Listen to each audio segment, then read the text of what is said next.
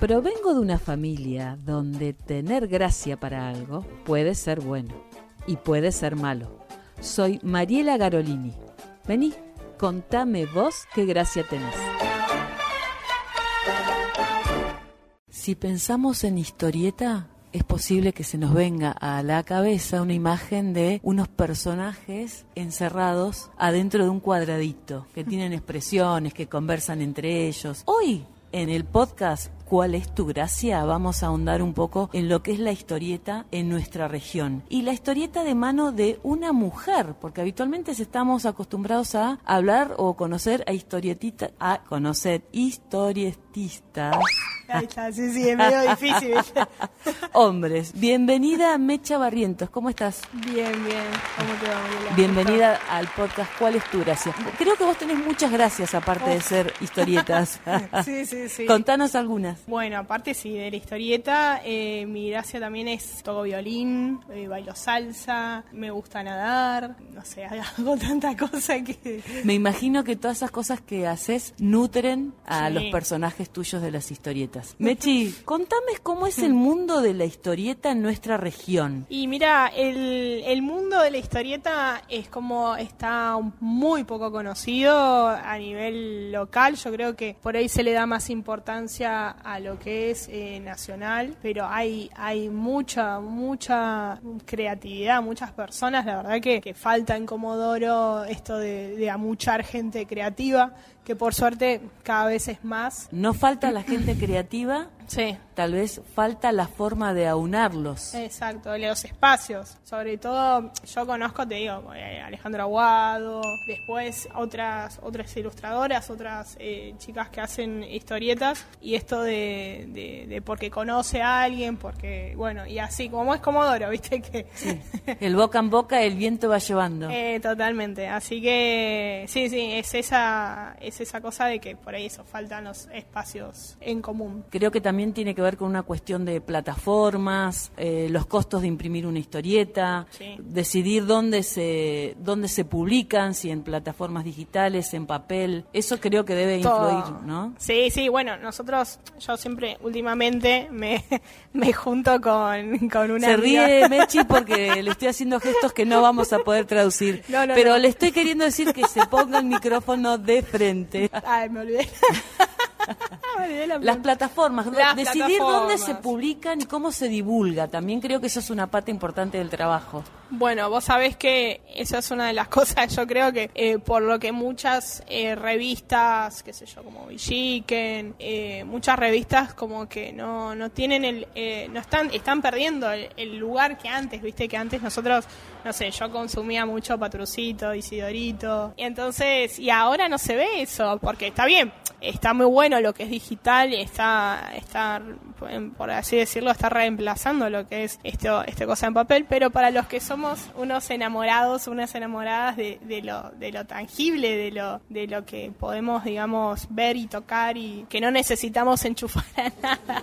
Y eso que yo soy profe de informática, eh, pero digamos que eso todavía, eh, ese costado nostálgico del papel y es como que lamentablemente es más caro. Lo digital tiene muchos beneficios como podés qué sé yo, podés eh, hacer tu trabajo, lo podés editar todas las veces que quieras, como mucho más fácil que por ahí en papel gastas un montón. Pero sí, ahora es como que lo digital viene a reemplazar el papel y, y quizás es por un lado es beneficioso y por otro, eh, digamos, como que también nos limita a la hora de, de sociabilizar, viste, más, porque por ahí un papel o una revista. Pasa de mano en mano. Totalmente. Bueno, hay una crisis con, en relación a todo lo que es la lectura Mm. y bueno, eh, eh, digamos que hay que trabajar en pos a, a eso, ¿no? A Sí. cómo, por un lado hay mucha creatividad y por otra parte se pierde por ahí el mercado que pudiera ser, Mm. este, digamos, quien recibe toda esta creatividad y en relación a las historietas. ¿Y cómo es el papel de la mujer como historietista? Eh, no hay que decirlo rápido, ¿viste? Medio lengua. Y el papel de la mujer en todo.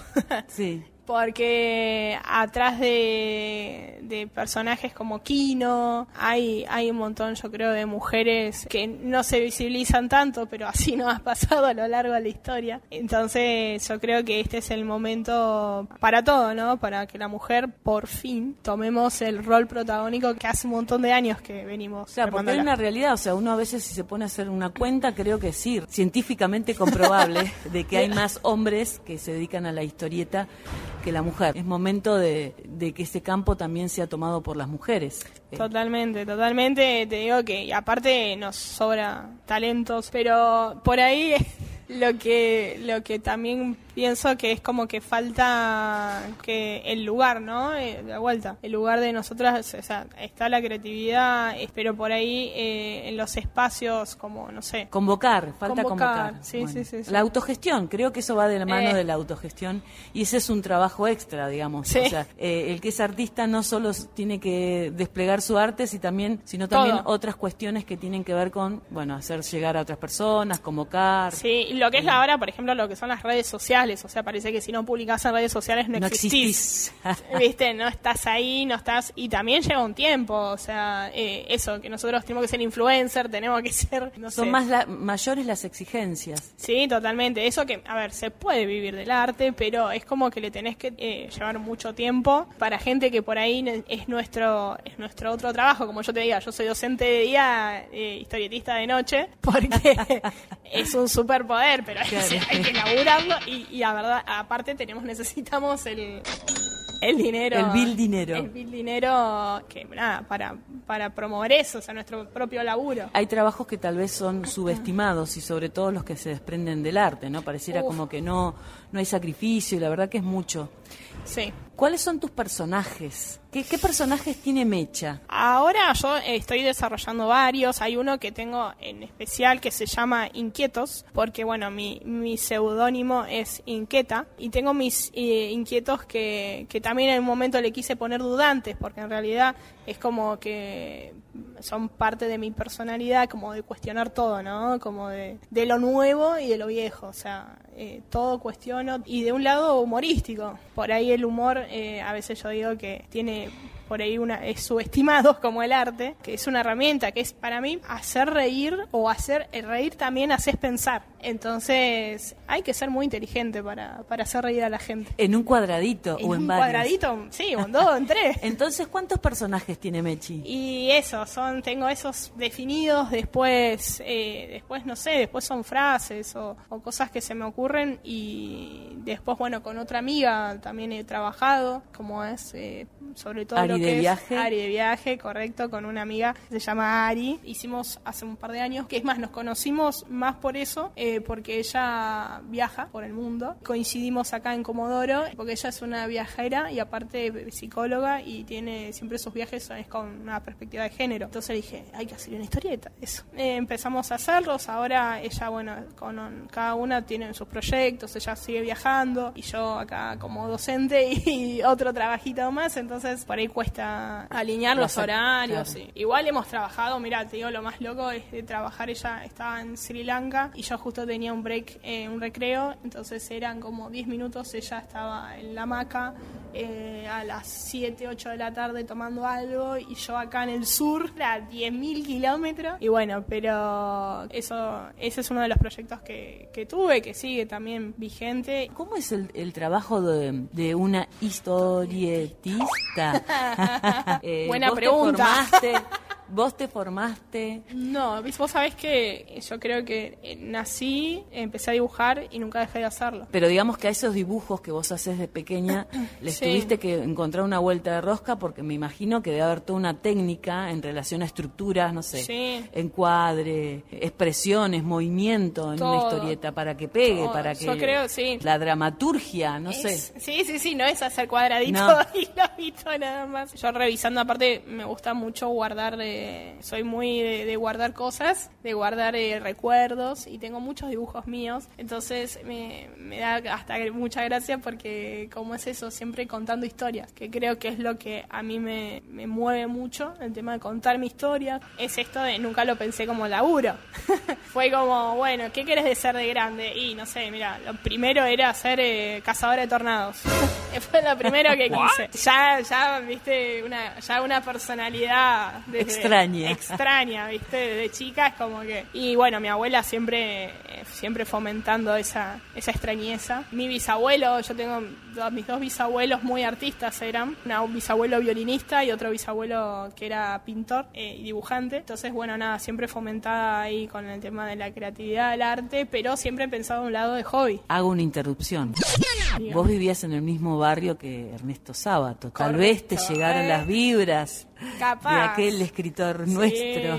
queridos santos lugares. Sí, sí, sí, santos lugares. ¿Y, eh, cómo fue que vos lo hiciste naturalmente, de alguna forma, pero después te formaste, hiciste algunas cuestiones, digamos, autodidacta? Sí. Hiciste un taller con Aguado. Correcto, sí. Eh, llega, en realidad empecé con Virginia Constanzo, porque en esta búsqueda interminable de, de, buscar ese lugar que, que me permita eh, hacer arte, llegué con Virginia y empecé a, a, a ahondar en el tema del óleo, que fue esto de decir, bueno, quiero hacer algo artístico quiero hacer algo de arte, por favor. Y nada, con Virginia encontré ese, ese espacio que se llama, bueno, el taller que se llamaba Queriendo. Eh, encontré mi lugar, dije. Quiero que me cuentes un poco más el proceso de, vos te sentás a hacer una historieta. ¿Y cómo haces para que esas ideas que vos tenés mm. se plasmen? ¿Cómo haces un encuadre? ¿Cómo decidís hacer un encuadre? Si plano corto, plano largo, eh, los diálogos, los rasgos de esos personajes. Bueno, vos sabés que, bueno, eso Tienen personalidad. Sí, mucho, mucho, ahí es cuando después de Virginia que viene Alejandro Aguado, mucha, muchas de esas teorías nos dio Alejandro porque que yo le mostraba, yo tenía dibujos así sueltos, qué sé yo, entonces él venía con teoría, entonces nos mostraba, entonces, ah, mira esto del encuadre, fíjate hacerlo así, así, y después, bueno, más lo que es, yo creo que igual el proceso creativo, más allá de, lo, de la técnica y todo, el proceso creativo es súper personal, siempre busco en internet a ver cuáles son los procesos creativos como para ver, y, y es re loco porque funciona, de, en el fondo funciona de la misma manera. ¿Hay técnicas, así que no, sé, disparadores, o decir, bueno? Lo que he leído he escuchado, visto, qué sé yo, es que dicen que hay que nutrir la creatividad, hay que nutrirla constantemente. Viajar, viajar es una muy buena opción. Y nutrirse de esto, de diferentes lugares, diferentes fuentes, música, películas, lo que te funcione. Igual me imagino que tenés que tener un método, porque si vos publicás historietas, tenés que tener una constancia. Sobre todo esto, volviendo al principio de, que tenés que publicar en redes, o sea, ¿cómo, ¿cómo haces para mantenerte en el mercado? O tal vez no es tu intención ahora. No, la verdad o es que... estás yendo hacia ese eh, camino. correcto, sí, sí, sí mi, mi trabajo es como el, eh, un iceberg, ¿viste?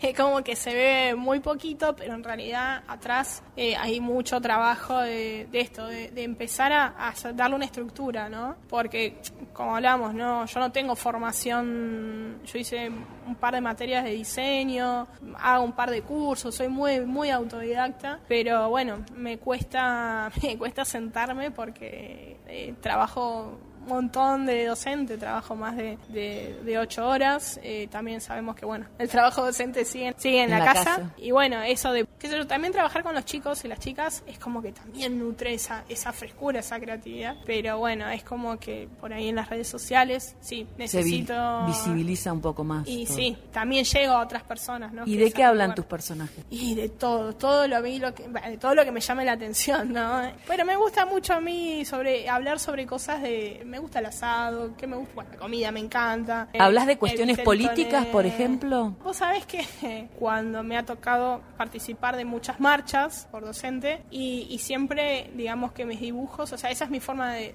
eh, protestar, o sea, esto de cuestionar de, también sobre el amor, sobre Dudantes. el humor, soy dudante todo, de la religión. Pasa que todavía no se ve. A mí también, por ejemplo, me, me toca un lugar también muy profundo el tema de, bueno, mi orientación sexual, eh, que yo creo que me, me costó más decir que una de las cosas que me quiero dedicar es a, a ser historietista más que decir mamá, papá, me gustan las chicas, no, mamá, papá, eh, quiero ser historietista. ¿Te costó más? ¿Qué te Yo costó creo que me más? costó más. Y sí, decir, quiero vivir del arte. Y yo creo que le cuesta asimilar más eso.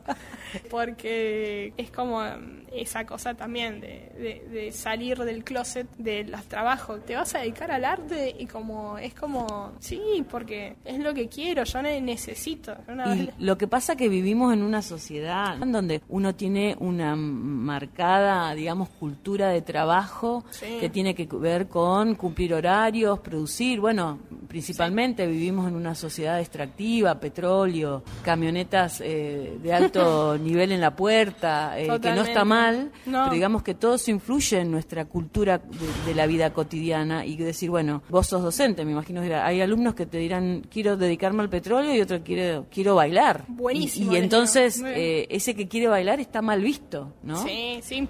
Eh, Entonces, bueno, a eso te referís vos de salir del closet, decir, Eh. che, me quiero dedicar a otra cosa, viejo, lo otro ya lo tengo resuelto, el otro Sí, closet el otro closet ya hecho". está. Sí. Que en realidad es una expresión como muy acertada porque en realidad es eso, es mostrarte al mundo cómo sos o lo que pensás o lo que sentís. Entonces, che, mirá, yo me quiero dedicar a lo... Aparte fue eso, yo me desperté una siesta, de una siesta en Buenos Aires, estaba en vacaciones y dije, yo me quiero dedicar a esto. Ahí el inconsciente funcionó y te despertaste. Y dije, claro, se, se despertó todo. Es el soporte, digamos, para expresar Es- lo que vos yo querés necesito, contar. Si me va a ver, si con esto algún día soy famosa, no, no me importa realmente. Si eso es- va a ser una consecuencia, pero mi, mi motivo principal es expresar lo que siento. es- eh, me toca contar historias y contar lo que siento. eh, entonces, yo, si alguien se siente mejor con eso, la- o lo hago reír o lo hago pensar, para mí ya está. ¿Qué sentís que te da el dibujo que no te puede dar otro tipo de expresión?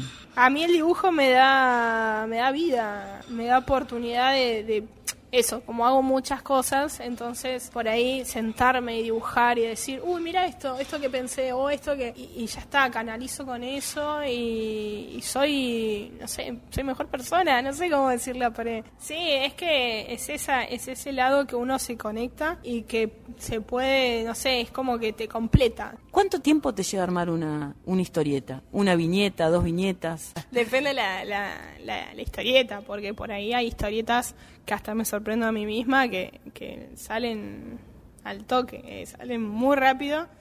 Y hay historietas que han pasado 84 años. Eh, entonces, ¿cómo es? Eh, y aparte eso, me cuesta mucho sentarme eh, y, o sea, pasa un avión y, uy, qué lindo, cómo hace ese, ese dibujo, de no sé qué, no sé cuánto.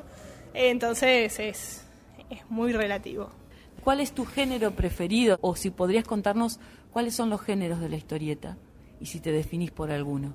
No, no sé si definirlo, o sea, porque te digo, tengo tanto en la cabeza, tantas influencias, tanto de tantos lados. Te podría decir que por ahí mi estilo de dibujo eh, yo lo, lo siento como muy cercano a Kino, pero por una cuestión de que crecí todo viendo sus historietas.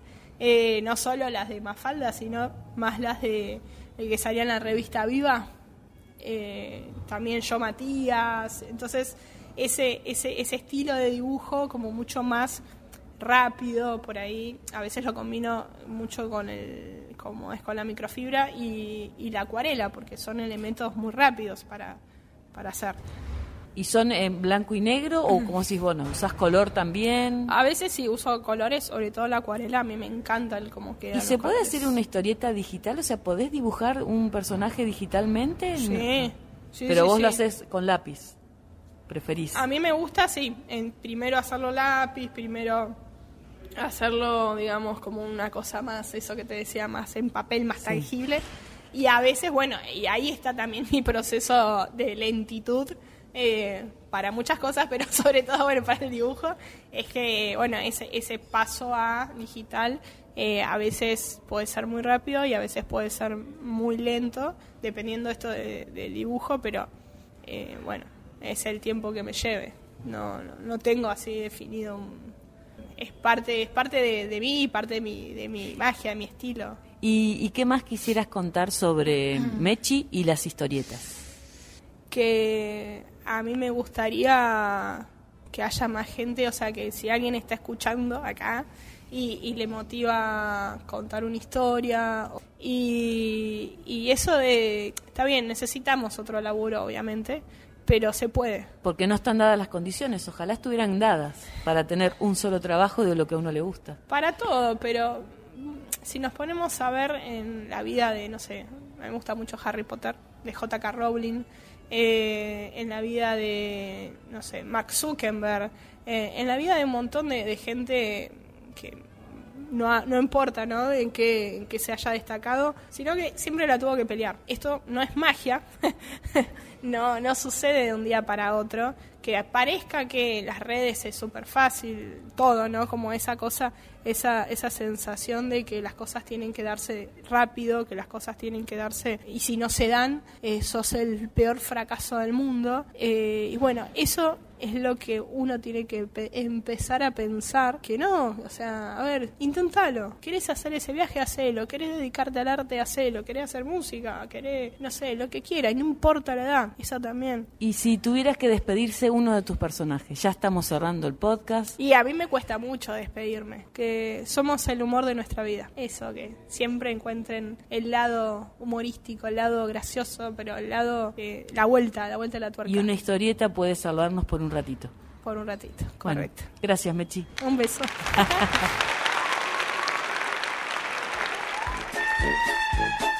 Este es el podcast Contame vos qué gracia tenés. Soy Mariela Garolini. Seguime en www.adnsur.com.ar.